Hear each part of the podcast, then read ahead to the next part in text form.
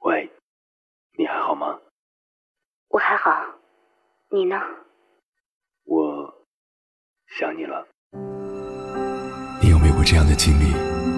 因为想念一个远方的人，跨越千山万水去找他。当你出现在他的面前，你发现他也在等你。好久不见。好久不见。原来我们早已彼此守候。我是迎波，这是我的故事。中央人民广播电台交通广播《心灵夜话》栏目，千山万水只为你。凌晨时分，让我收藏你夜晚的思念。我是迎波，我在等你。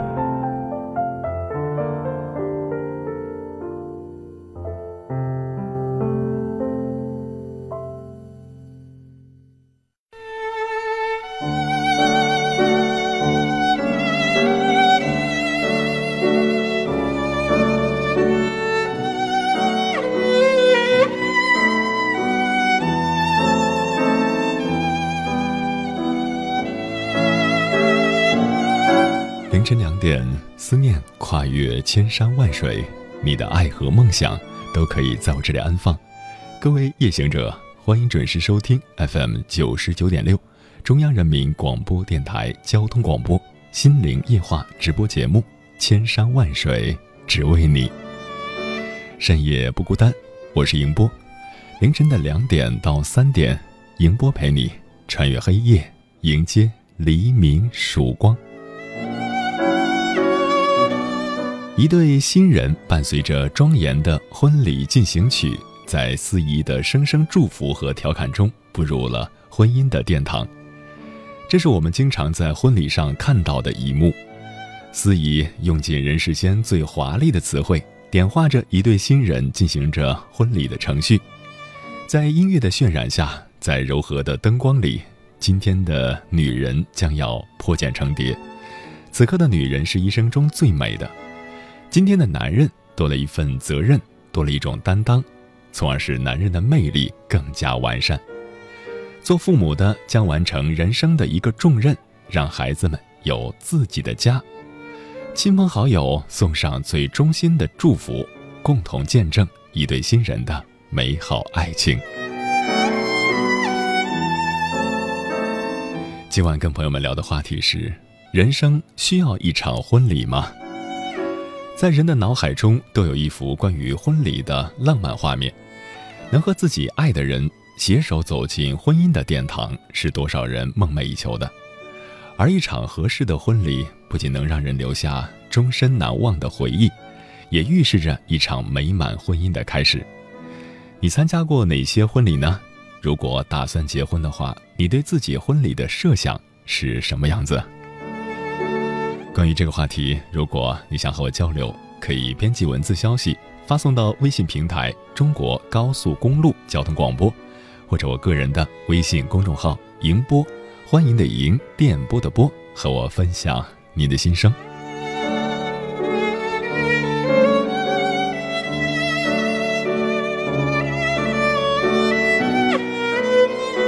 婚礼并不是现代人发明的，洞房花烛夜。金榜题名时，久旱逢甘露，他乡遇故知，这是古人眼中的四大喜事儿。由此可见婚礼的重要性。当然，现代人的想法是很多样化的，有的人就不喜欢劳师动众，认为办婚礼很俗气，选择一切从简，比如旅行结婚，或者干脆就不举行任何的仪式。但是，我觉得不管你选择什么样的方式，只要办了婚礼。你的感受肯定是属于你自己的。今天晚上跟朋友们分享的第一篇文章，名字叫《人生需要一场说办就办的婚礼》，作者何以西。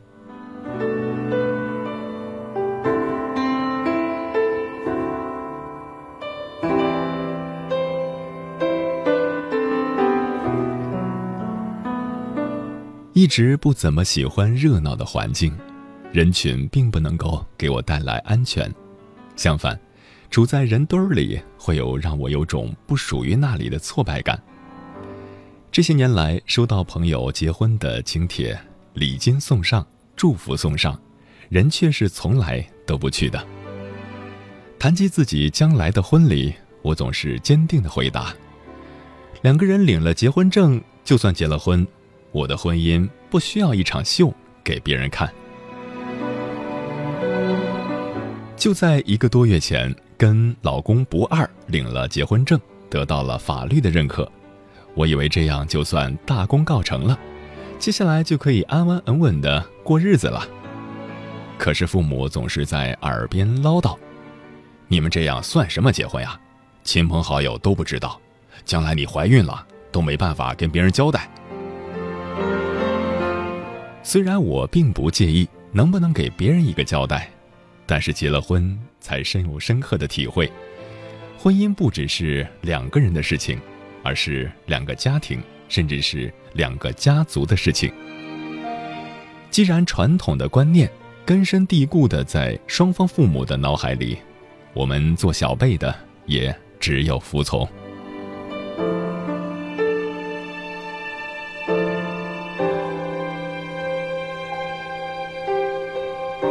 我们的婚礼就定在春节期间，地点设在不二的老家。出席的人都是不二家的亲戚，整个婚礼只有一周的筹备时间。婚礼前，他跟我说，一切都由他来安排，我什么都不用操心。我就真的听从了他的安排，不管不问，安安静静的等待着婚礼的到来。直到婚礼的前一天下午，我按耐不住内心的好奇，陪他到现场看了一下情况。他向我道歉说，由于时间仓促，他没有订到大包房，只是预定了六个连排的小包间儿。我说，没关系啦，反正来的人中大半我都不认识，不需要复杂的仪式。大家入座之后啊，我们就可以直奔主题。他充满歉疚地说：“人这一辈子啊，就结这一次婚，简单的仪式啊，还是要有一个的。你看啊，酒店旁边有一个大桥，桥下有一条小河。我顺着他手指的方向看去，河的两边各有一段休闲的走廊。他想在河边弄一个婚礼现场。他牵着我的手来到桥下。”跟我说他的设想，你看啊，走廊上共有三层的走道，仪式在最下面的一层中间的平台上举行，另外呢两层当观望台，呃，简是简陋了一点儿，但是在走廊两边的柱子上，我们绑上气球和彩带，以波光粼粼的河水为背景的话，还是能够衬托出几分的浪漫和绚丽的。然后他拉着我的手说：“走，我们去买气球。”我看了看手机，屏幕上显示的时间是下午四点半。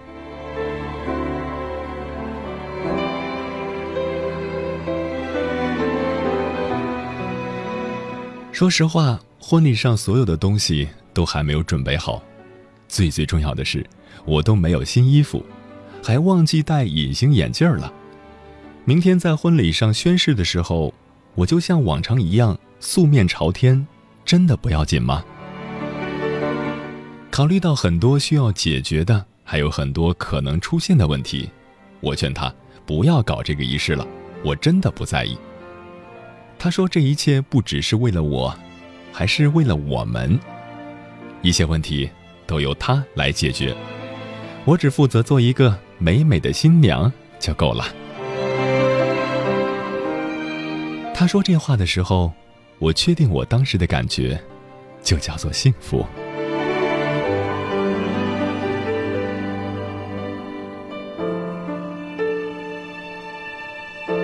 于是，我就这样看着他忙，也陪着他一起忙，为了完成他的心愿，也为了实现我们一生中唯一一次的婚礼。第二天早上的六点钟，我起床去化妆。没有伴娘，陪伴我的是我的亲娘。出了旅馆，一阵寒风吹来，看着这场不合时宜的小雨，我的心情差到了极点。不忍心告诉不二这个消息，他前天晚上很晚才回到宾馆，回来之后还要写婚礼的主持词，我都不知道他睡着的时候是几点。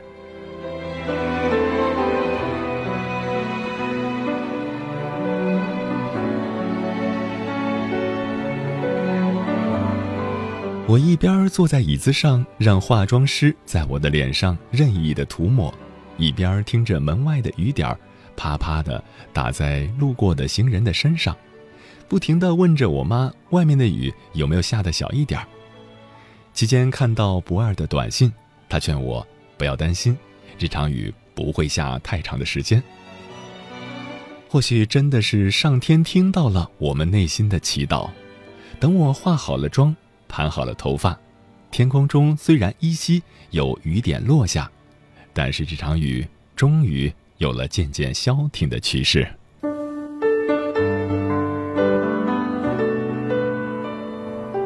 我跟老妈回到她和老爸的房间里等待。我妈说：“按照习俗啊，不二应该从娘家把我接走，可是我的娘家远在两千公里之外。”我就只能从一个陌生的宾馆里出嫁了，好在有爸妈陪着，有他们在的地方，永远都是我的娘家。时间一分一秒的度过了，我躲在被窝里取暖，脑袋里什么都没有想，倒是老妈很焦急的从十楼的窗外往马路上瞅，到处寻找着不二的身影。老爸则坐在我的对面。时不时的看着我，一句话也不说。我不知道，此刻作为父亲的他心里在想些什么。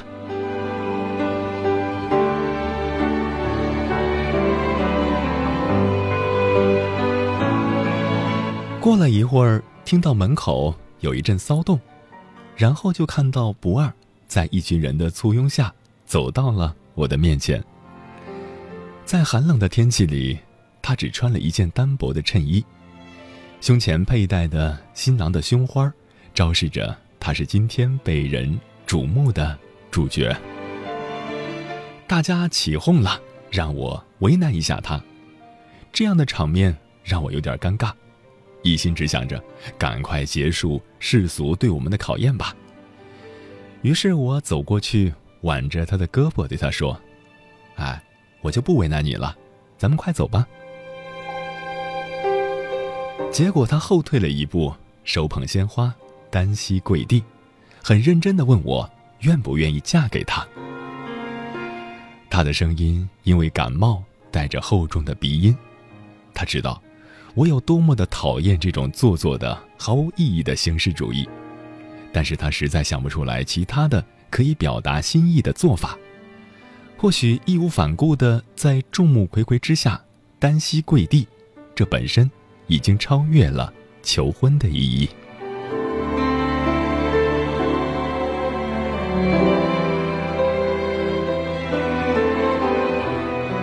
爱一个人就像一条很长的路，要走去很久才能明白。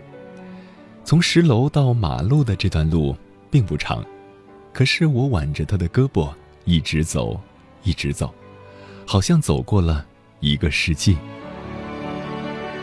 到了一楼大厅，他改为背着我，直到主婚车前才把我放下。在主婚车的带领下，八辆婚车在他从小长大的地方缓缓地开着。每到一个路口，他就要牵着我下车，然后背着我通过这段曲折的路。我在他的背上感受着他艰辛的步伐，同时也感叹着这个男人责任的重大。或许是因为寒冷的天气和早间那场凄凄的小雨，那天路上的行人不多，我们的婚车很快就开到了婚礼现场。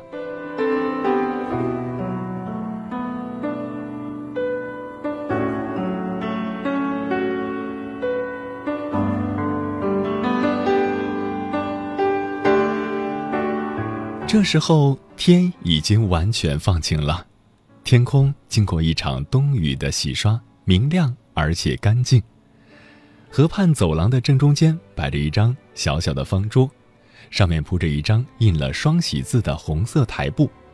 走廊两边几百个粉嘟嘟的气球，随着颜色各异的丝带，一边起舞一边笑开了花儿。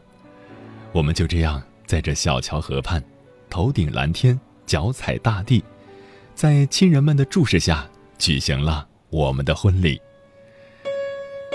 在这个神圣而且庄严的时刻，被人注视的尴尬让我的大脑突然短路。我只是呆呆地看着主持人，或者看着他，直到我们交换完戒指，他深情地拥抱着我，并且在我的耳边发誓说会爱我一生一世的时候，我的心脏颤抖了一下。眼泪差点掉下来。当主持人问我愿不愿意嫁的时候，那一刻我的心情特别复杂。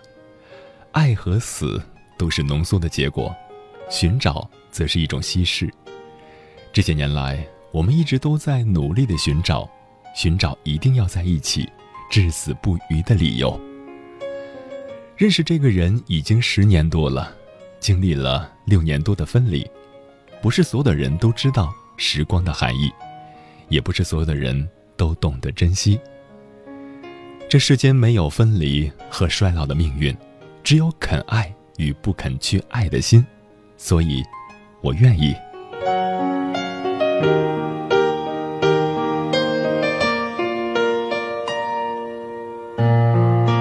在婚礼上，第一次看到爸妈。湿润的眼角，感受到亲人温暖的祝福。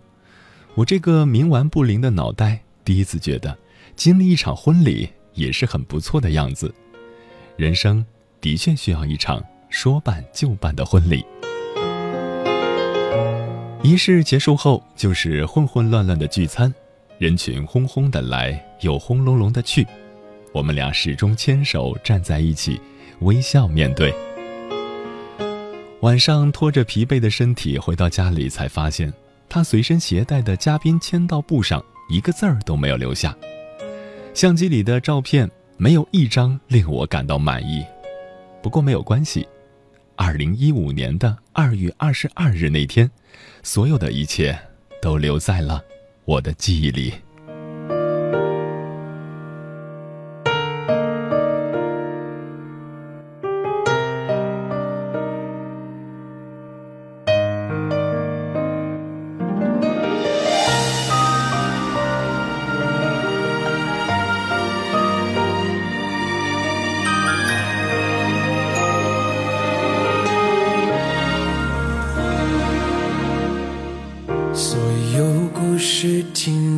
撕开了幸福伪装，双手在我耳边偷又。在不停摇晃，我被俘虏多年，且爱上的是上当。谢谢你让我成长，我最爱的姑娘，你的真实谎言把我。拦在城外，我只能双手放开，无奈无奈，把最后的疼爱做成了戏装。且慢，哎。且慢，且慢，且慢，且慢，且慢。路上再畅快，也可以慢点开，安全到家才是福。现在陪伴您出行路上的是中国高速公路交通广播，出行高速度，享受慢生活。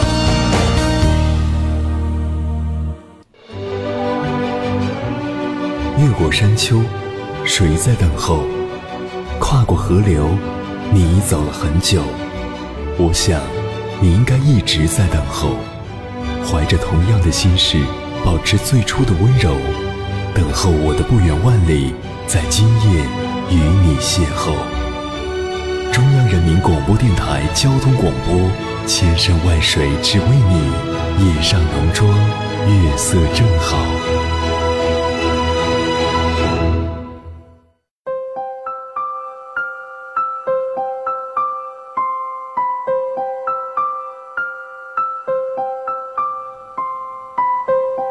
欢迎回来，各位夜行者，这里是正在直播的中央人民广播电台交通广播心灵夜话节目《千山万水只为你》，深夜不孤单，我是迎波，电波跨越千山万水，此刻我们已经相逢，感谢您的守候。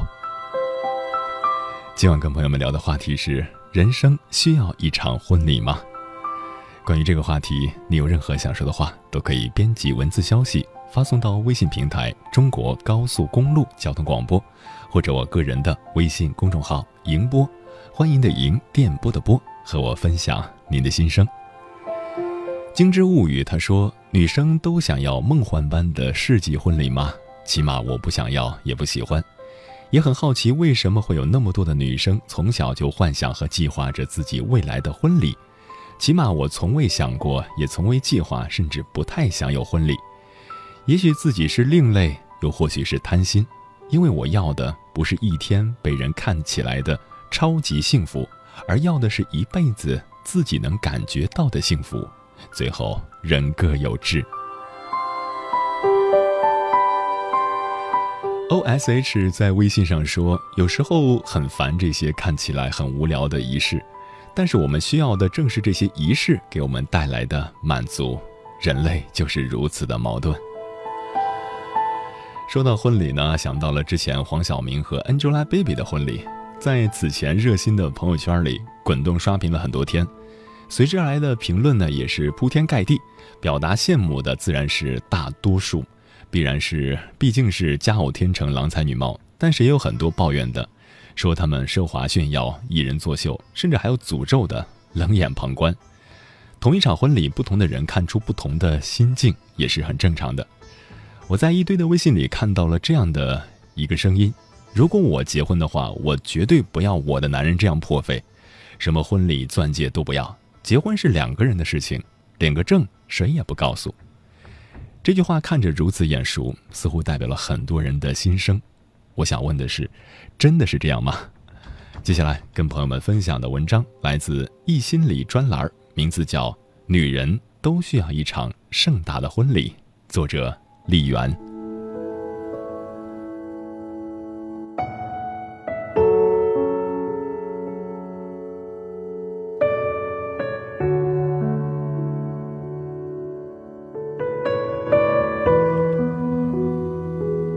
曾经很多年，我也信誓旦旦地坚持着声明很多次：不要婚纱照，不要钻戒，不要婚礼。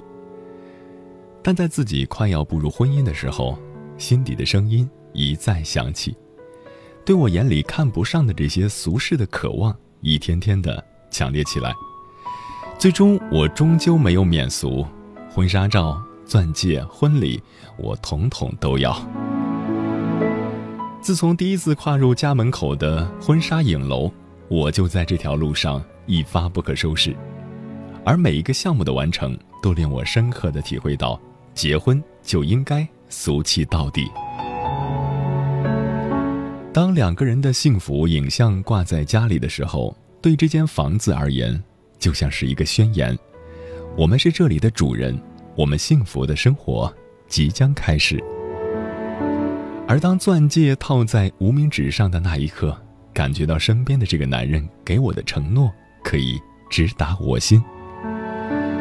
当我们尽心竭力地筹备婚礼，每一个细节精心筹划，嘉宾到场见证和祝福，两个人在婚礼上的郑重宣誓，在一阵喧嚣热闹、隆重精彩的过程中，全身心地沉浸其中，那一刻，自己的幸福。与他人无关，只是暗自庆幸，还好没有免俗。自古以来，婚嫁都必须要竭尽所能的热闹。从古法上说，这样的热闹有几点好处：一是知道的人越多，新人收到的祝福也就越多，对这场婚礼起着正向的积极作用；第二是婚礼上闹过了。夫妻俩过日子就会少很多的吵闹，太太平平过日子。第三个好处是，在这样的一场仪式上，对男女双方走向成熟的象征意义非常巨大。这是一个对年轻的告别，这是一个走向成熟的起点。对我们这样不太擅长表达情感的民族来说，也是父母向儿女、儿女向父母表达爱意的难得的机会。第四个好处，一场盛大的婚礼，无论是从成本上还是精神上，都要有相当的投入。婚后应对一地的鸡毛吵吵闹闹时，想起花了这么一大笔钱筹备婚礼，婚礼上当着那么多人的面宣誓，自己曾经把那么多人感动过，眼前的这点小事儿就不计较了。细心观察身边这些草率离婚的夫妻。其实他们大多缺少一场这样盛大的婚礼。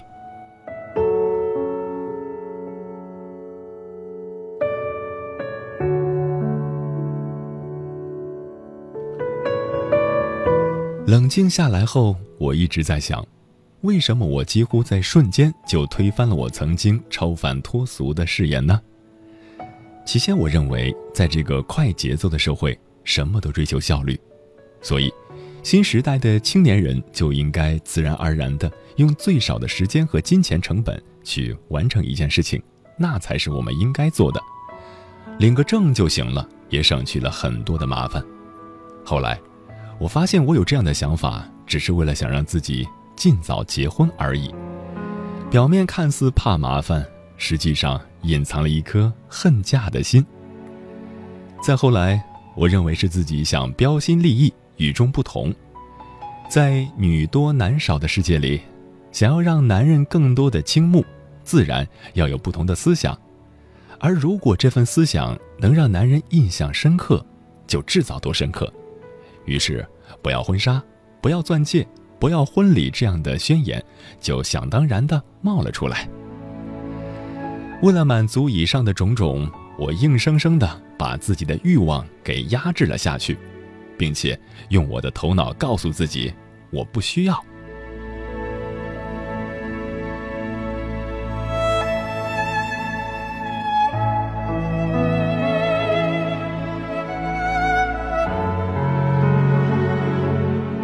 其实，任何一个姑娘内心都有一个公主梦，而在现实的世界中，实现这个公主梦的场合，基本此生只有婚礼这一次机会。你真心敢说，这不是我们作为女人本有的欲望吗？明明有欲望，想想觉得不可能，就非得说自己不需要，久而久之，也就真的以为自己不需要了。在某一个当下，你明明就有机会去拥抱你的欲望，你却对他甩甩手说：“不要了，我不需要了，你走吧。”你硬生生的把这个老天给你的礼物关在门外。而你失去的，何止是一个满足你欲望的礼物？那份在应该的时间应得的礼物，所带给你的美好的感觉，以及拥有它所带给你日后的美好的回忆，你都一并拒绝了。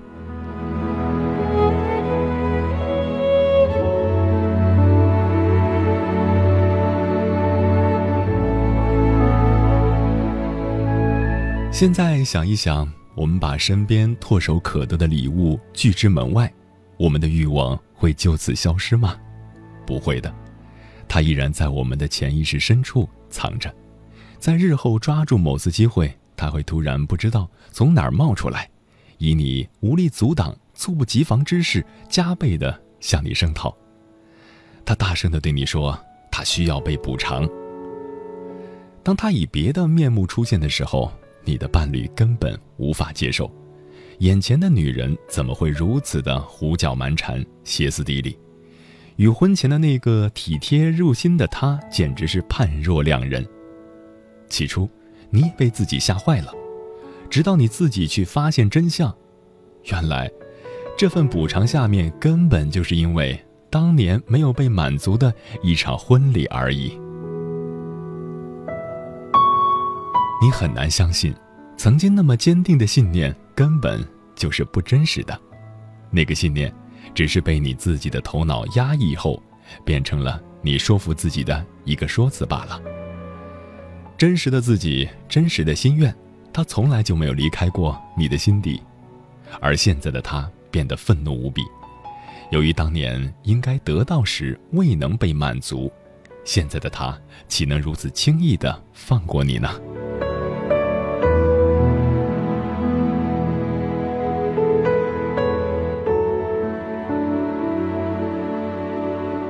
我相信世间可能确实有一些女子真心觉得，有没有一场婚礼都没有关系。我想说，这篇文章只是写给想要却对自己撒谎的人说的。那如何判断“我不要婚礼”这句话是心底的还是头脑的说辞呢？很简单，问问自己：从小到大有没有梦想过自己想当一个公主？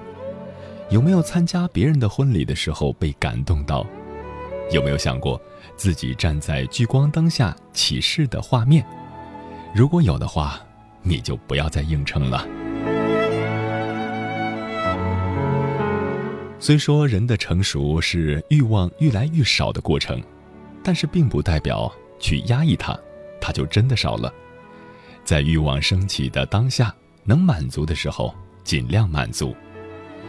如果有一天我们的心智足够成熟，你的内心会去穿越那份欲望，看见一样你以为会渴求的东西，心不再动，瞳孔不会再放大，那个时候你也就不再需要去对它做什么了。天下的万物都有它的时间，不要用头脑去拒绝。经过你生命河流的每一份美好，在你心动的那一刻，起身微笑，伸手拥抱。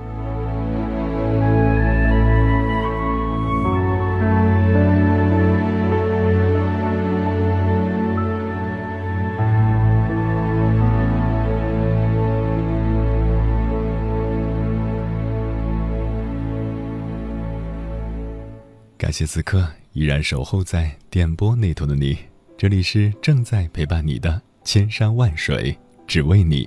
我是英波。今晚跟朋友们聊的话题是：人生需要一场婚礼吗？还记得八十年代到九十年代的时候，人们结婚接新娘的时候，大部分都是用一排自行车大队去接，车子上装的是箱子、被子、枕头、洗脸盆之类的生活用品。最后一辆自行车上坐的是头上裹着一条红色的羊毛围巾、身穿红色的呢子大衣的新娘。时代在变迁，婚礼也在不断的改革。随着人们的文化水平和生活水平的提高，对婚礼也会有更新的认识。接下来跟朋友们分享的最后一篇文章，来自半月谈系列刊物《品读》，名字叫《三十年来》。中国婚礼的变迁，作者佳慧。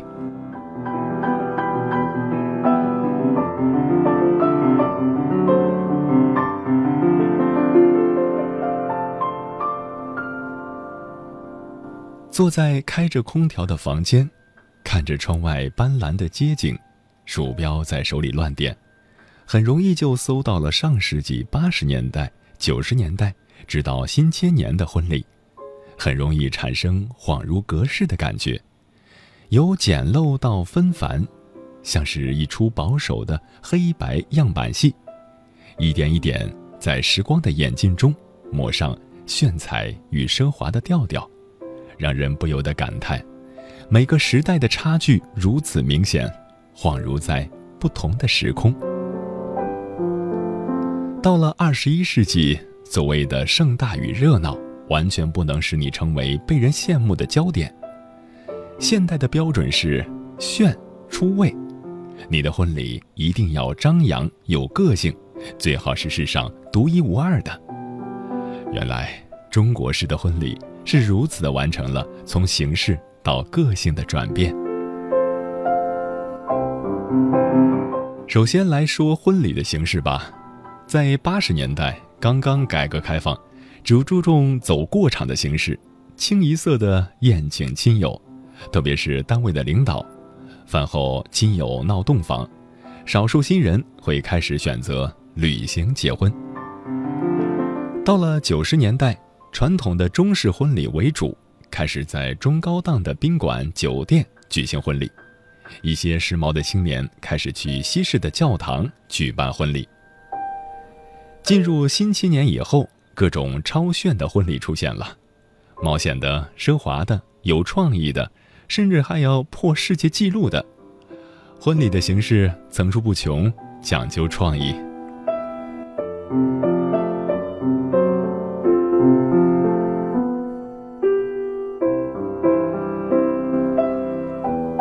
再来谈谈结婚的成本，在八十年代初期，一般是几百元就可以了；到了后期，花费在三千元以上的人开始增多。到了九十年代，结婚的费用开始出现了飞跃式的增长，百分之七十三的新人结婚花费在一万元以上，百分之三十以上的新人花费在三万元以上。进入新千年以后，在北京、上海、南京、大连等近三十个中心城市里，有三百七十三万对城镇的新人的结婚花费平均在十二点六六万元。这部分包括了婚纱摄影、珠宝首饰、婚纱礼服、婚礼策划、喜宴服务、新居装修、蜜月旅游、家用电器及家具等几个方面。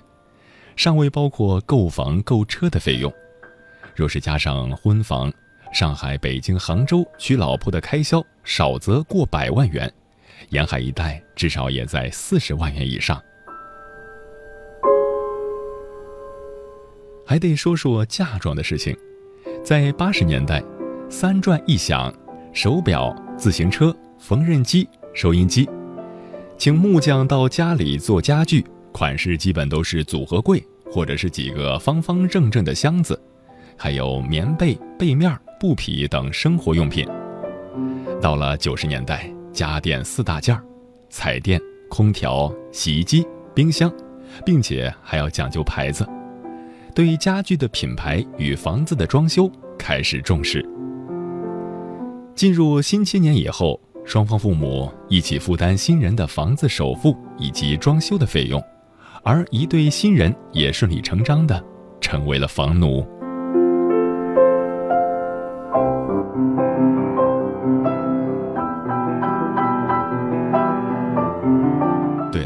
还有礼金，在八十年代初期，礼金支出多为一块到五块钱，主要是单位同事凑份子买镜子、床单、枕巾、被面、暖壶、洗脸盆之类的普通的生活用品。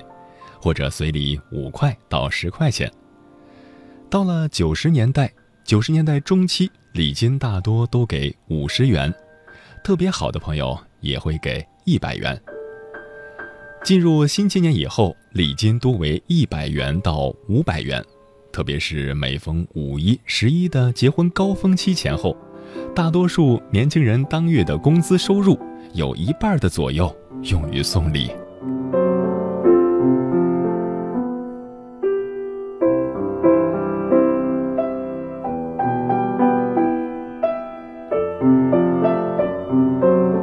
最后，别忘了还有结婚照呢。在八十年代，由黑白的结婚照逐渐的演变为彩色相片，拍摄地点多是在小照相馆的简陋的影棚。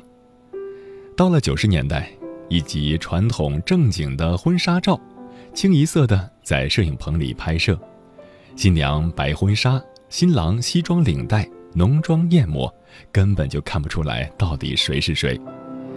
进入到新青年以后，各种各样的创意婚纱照开始出现了，比如裸体婚纱照、海魂衫怀怀旧照以及恐怖婚纱照，还有新人的大玩角色反串、漂浮和 cosplay 等等。三十多年的婚礼变迁，形式在变，但是在婚礼上宣誓的那一刻，情谊未曾改变。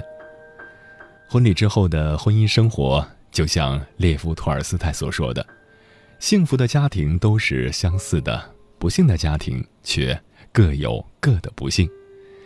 不管幸福与否，至少在婚礼上是幸福的，这就是人生吧。”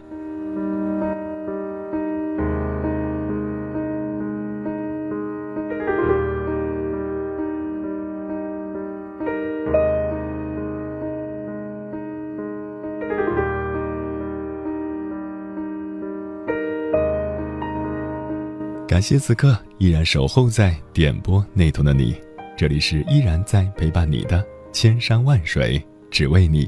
我是英波，今晚跟朋友们聊的话题是：人生需要一场婚礼吗？从小到大参加过很多的婚礼，奢华的、朴素的、唯美的、搞笑的、温馨的。在分享这份美好的同时，我的心中也会有一种淡淡的忧伤。婚礼的甜蜜能否伴随未来的漫漫征程呢？执子之手，与子偕老，是要付出一生的时间。婚后的日子能否开心幸福，就要看一对新人的造化了。两个人因爱而牵手，婚姻界定了一个新家庭的诞生。不管婚礼是什么样子，都是给别人看的。所有的海誓山盟都将转化为平淡的日子。不同的家庭背景加上生活习惯的差异，从此要在一起朝夕相处，有摩擦是正常的。只有相互理解、相互宽容，才能让婚后的生活得以延续。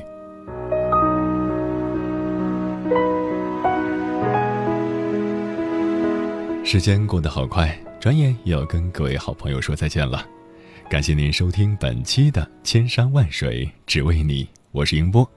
如果你对我的节目有什么好的建议，或者想要投稿，可以通过我的个人微信公众号“迎波”，欢迎的迎，电波的波，随时和我取得联系。在明天的同一时段，《千山万水只为你》，与你不见不散。晚安，夜行者们。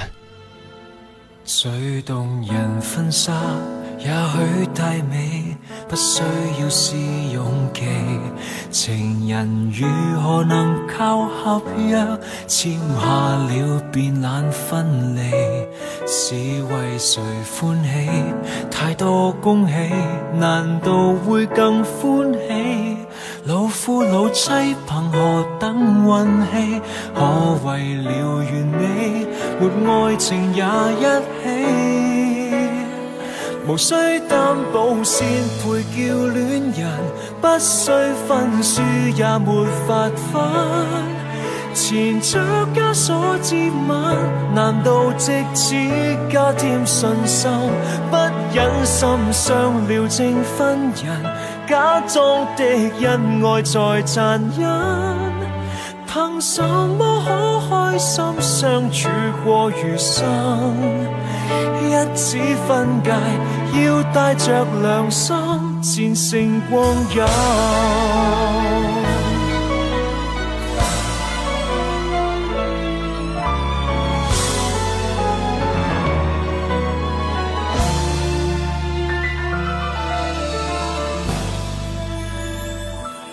误会才一起，那需引证，不止我有共鸣。维持那错觉靠任性，生活却尽见真情。那漫长争吵如过天晴，同样也有阴影。了解可能弥补硬拼，可是同时会令美梦变惊醒。无需担保先配叫恋人。不需分输也没法分，前着枷锁接吻，难道直至？